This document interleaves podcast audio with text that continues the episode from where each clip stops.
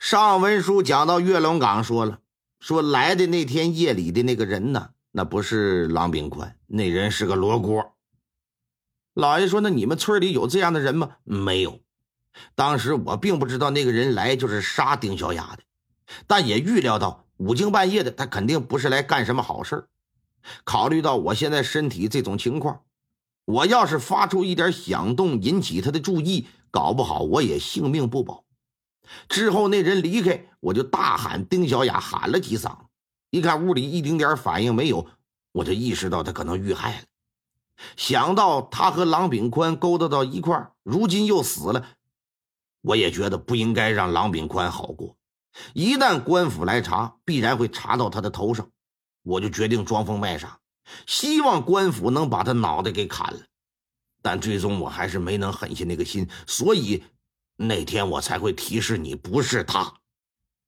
哼，你这么做是对的，只是那个罗锅又会是谁呀？嗯，大人，小人的想法是，那个人绝不是为财色而来。他就是来杀丁小雅的，而且十之八九是受了谁的指使。我猜想，那人虽不是西河村，但也估计逃不出新野县。大人，你只要派出人撒下去找，肯定能找着。嗯，眼下也只能如此了。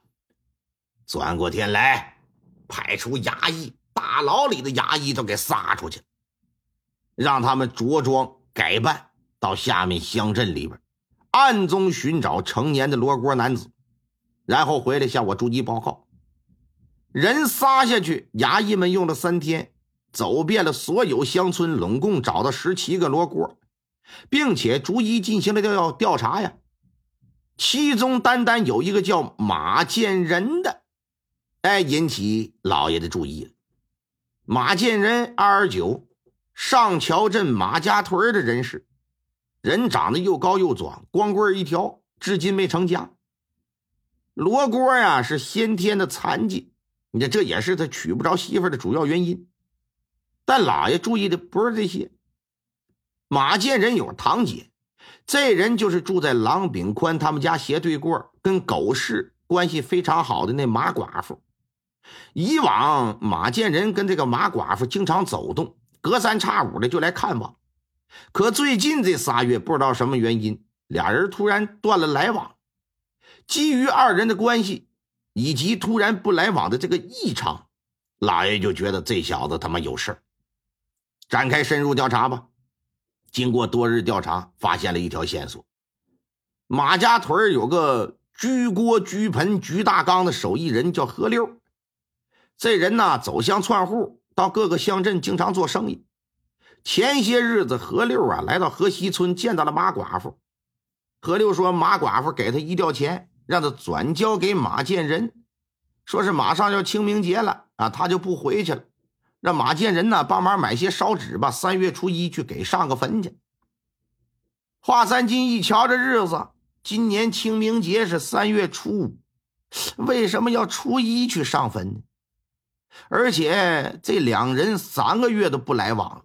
为什么又突然托人去让他帮忙呢？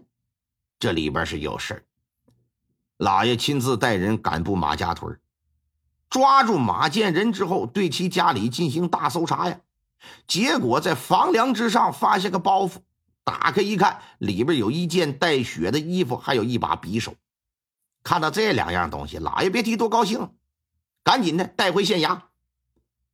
马建仁自知县衙能查到他，必然就已经搞清案件的来龙去脉。要是负隅顽抗，肯定得被上大刑。与其行后再交代，不如直接就说了，非常痛快。是怎么怎么回事，就给交了。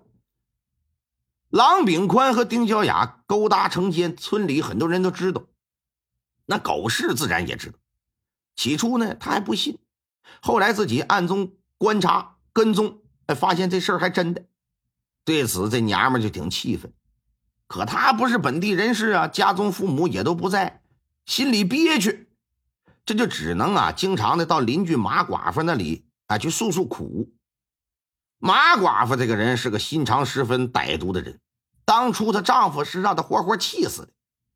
这狗氏来到他家，这一哭，除了安慰，同时啊，还给出起了歪主意来。郎炳宽兄弟一个，父母也都不在。郎炳宽眼下又变了心，马寡妇就觉得不如借机呀，就给他踢出家门，让自己一直打光棍的堂弟来娶这个狗氏来，从而占有郎炳宽不菲的家财，可谓是一箭双雕。打定主意呢，他就跟狗氏提了这个事儿，但狗氏一听就挺反对，而且特别坚决的反对。可马寡妇啊没放弃，隔三差五的跟人念三七啊，还说这样我是为你好，不然哪天你等着人家把你休了，你可啥也没有啊！你这玩意儿一天不同意，两天不答应，时间一长，这心思就活分。当马寡妇和马建仁提起的时候，马建仁想都没想，说：“行，我接了这桩买卖了。你这玩意儿。”能得到万贯家财，还能捞个媳妇，这何乐而不为呀？为了让狗市彻底的没有回头路，这马家姐弟二人就摆下个局，做了好酒好菜，准备了不少酒，把狗氏就叫回来。在吃饭的过程之中啊，就不停的给他灌酒。哎，在即将醉倒之际啊，事先安排好的马建仁就来了家里了。之后啊，趁着狗氏喝多了。强行的和他发生了就关系，生米做成了熟饭。第二天醒来的时候，这已经是追悔莫及了。狗氏吓了一跳，心说：“我这搁哪睡的？哎呦我的妈！这身旁这谁呀？这我身旁躺了个骆驼呀！这后背怎么还一个大包呢？哎呀，丑事已经组成了，你这怎么整？三人就算是上了一条船了，开始琢磨如何对郎炳宽下手。最终定下了一个全盘计策，那就是通过杀掉丁小雅，把这祸事引接到郎炳宽的身上，哎，再借着县衙的刀去杀了他，以绝后患。为了保证案发后不被查着，马寡妇和自己的兄弟就断了联系。但是约定在清明节前后动手，具体行动时间呢，由马寡妇来决定。兄弟二人还约定以上坟烧纸作为行动的暗号。清明节前夕的一天，得知郎炳宽晚上要去出去喝大酒去，马寡妇觉得可以动手了。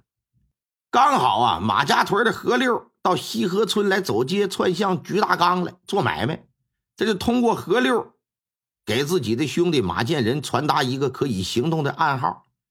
接到暗号之后的罗锅子，当天夜里就到了西河村了。潜入到岳家，撬开房门，进屋里就开始行凶。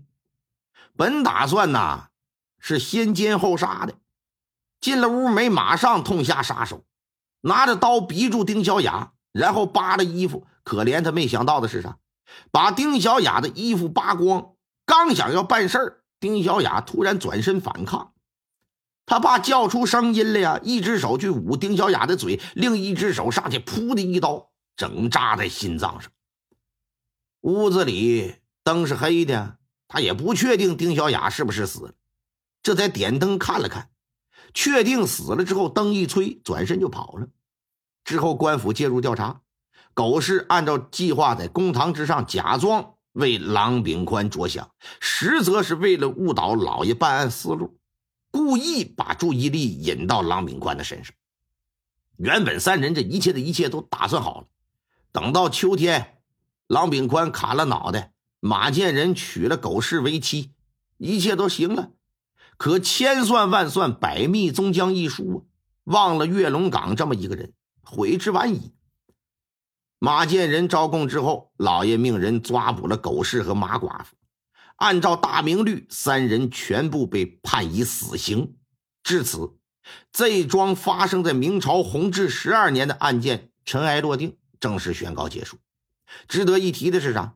郎炳宽感觉非常对不起岳龙岗，又考虑到他一个人住在驿站呢，不是长久之计，这就和县太爷商量，表示我想把岳龙岗接我家来，以后由我照料，也算是弥补我自己的过错。我不枉白睡你一回媳妇儿。